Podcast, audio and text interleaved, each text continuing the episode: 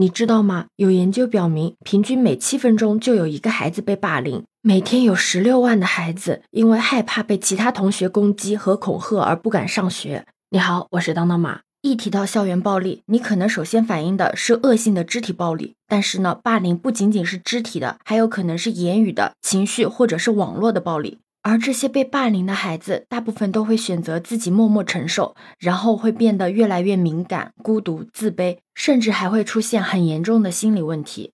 近日，河南鹤壁一则中专女生被三名女生校园霸凌甚至羞辱的文章引起了很多网友的关注。文章里面是一名网友以父亲的身份控诉，说自己的女儿被长期的霸凌威胁。据了解，施暴者在暴力实施的过程中与他人视频通话进行炫耀分享，来维护自己校园大姐大的形象。还要求掌国声音被视频对面听到。该网友表示，现在女儿和妻子均精神失常，而三名施暴者依然正常在学校上课。这个文章一出，引发了很多网友的讨论。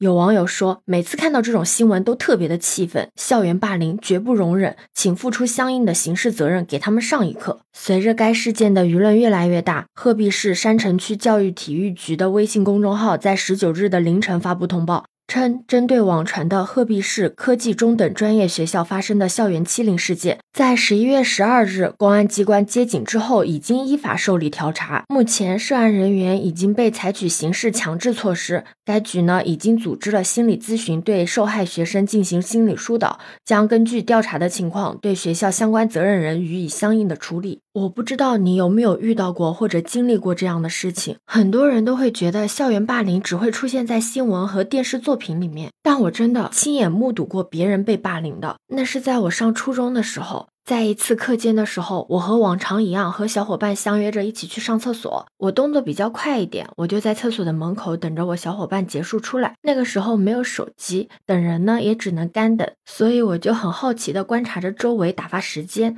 然后我就看到了一群人围在一个角落里面。刚看到的时候，我是很好奇的，觉得他们在干嘛，好像很热闹的样子。结果凑近了一看，发现他们一群人在殴打一个男生。那个人躺在地上，死死的护住自己的头。头，我当下都懵住了。正当我不知道该怎么办的时候，我小伙伴出来了，喊我一起回教室。因为我是第一次遇到这样的事情，我的内心真的很害怕，所以我没有跟任何人讲这件事情。而且我以为被打的那个男生会告诉老师，或者告诉他的父母，让他的父母来学校解决这件事情。但实际情况是，没有任何人提这件事情。我甚至一度以为是我自己眼花了，根本就没有这件事情发生。但同时，因为我目睹了这场霸凌，所以我就特别的关注了一下被打的那那个小男生。他就是长得很普通，瘦瘦的，黑黑的，也不怎么讲话。而且他上课的频次也越来越少了，父母和老师都是一副恨铁不成钢的样子，觉得他自己是厌学的。父母和老师没有人知道他在学校被欺负的这件事情，直到后来他退学了，后面我就再也没有他的消息了。小时候不懂，也不明白他为什么不选择把这件事情告诉老师，告诉家长。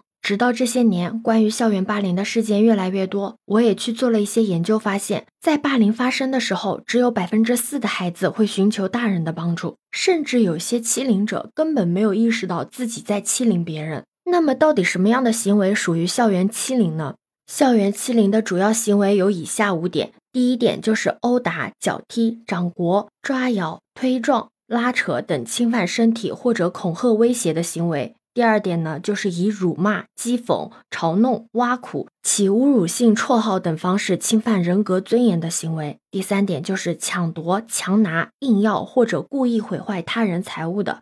第四点就是恶意的排斥、恐吓、威胁、逼迫、孤立他人，影响他人参加学校活动或者社会交往。第五点就是通过网络或者其他信息传播的方式捏造事实、诽谤他人、散布谣言或者错误信息、诋毁他人、恶意传播他人的隐私。学生之间在年龄、身体或者人数上占优势的一方蓄意或者恶意的对另一方实施上述行为，或者以其他的方式欺压、侮辱另一方，造成人身伤害、财产损害或者精神损失的，可以认定为构成欺凌。那又该如何判断你的小孩有没有遭受到欺凌呢？你可以观察一下你的小孩有没有出现以下的这六个行为。第一点就是原本并不排斥学校的孩子，突然表现的不愿上学的倾向，可能是学校里面出现了一些令孩子烦恼但是不愿意面对和处理的事情。第二点就是孩子放学回家之后心情不是很好，有厌学的念头。那原本活泼开朗的孩子可能突然会变得阴晴不定了。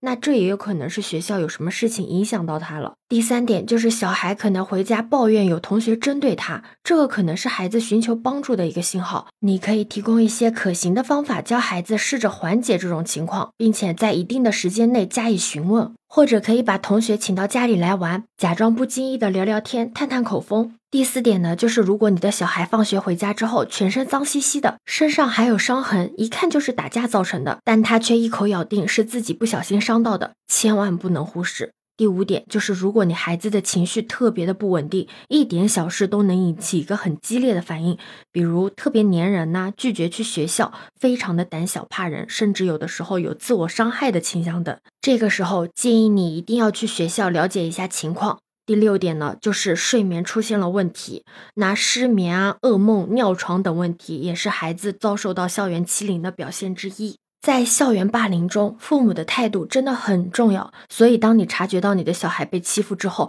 千万千万不要轻易的跟小孩说他为什么只欺负你啊，不欺负别人呢？你要从自己身上找一找原因，或者是问题不大，过两天就好了。更不要指责批评孩子。真的有很多的孩子会因为家长的这种反应而不再找家长寻求帮助。我们一定要在小孩给反馈之后，第一时间的关爱，及时的回应孩子，让孩子感受到家。长的支持和关爱，还应该及时的帮他分析一下这件事情。如果他处理的方式合理，可以鼓励他；如果他处理的方式不恰当，可以通过提问的方式帮助他找到一个更好的解决方法。最重要的是要向孩子传递被霸凌不是你的错，不是代表你不好之类的信息。有很多的孩子在学校被孤立，很难融入朋友圈，在长期被欺负的同时，也会产生一个自我怀疑，觉得自己不好。这种想法真的很危险。如果这件事情已经影响到孩子的身心健康，一定要积极的去寻求专业的心理咨询师的帮助。平时也可以教一教孩子一些防身术，能够锻炼身体，也可以增强孩子的意志力。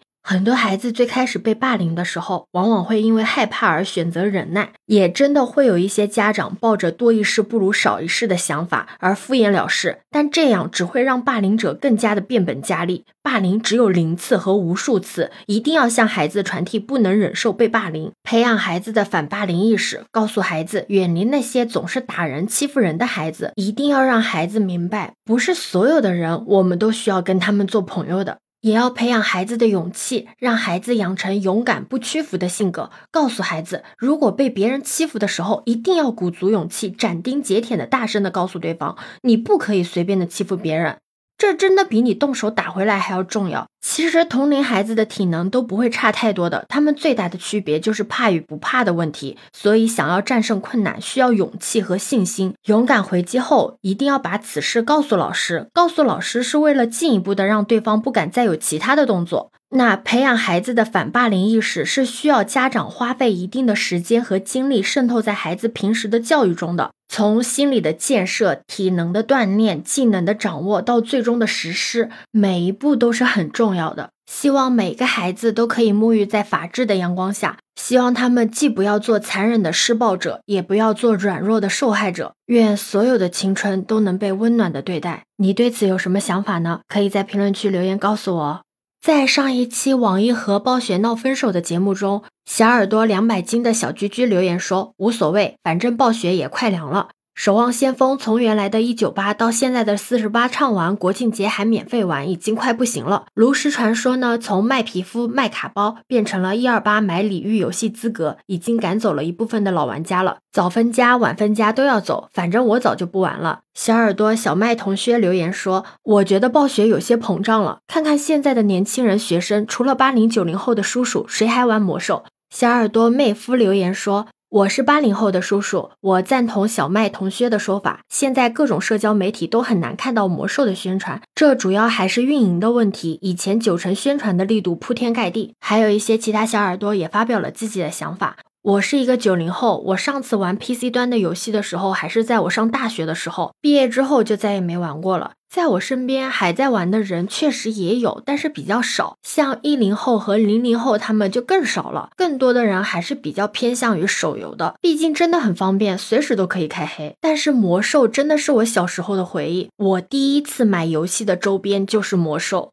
好了，今天的节目就到这里结束了，欢迎你的关注、订阅、点赞、收藏。这里是走马，我是当当马，拜拜。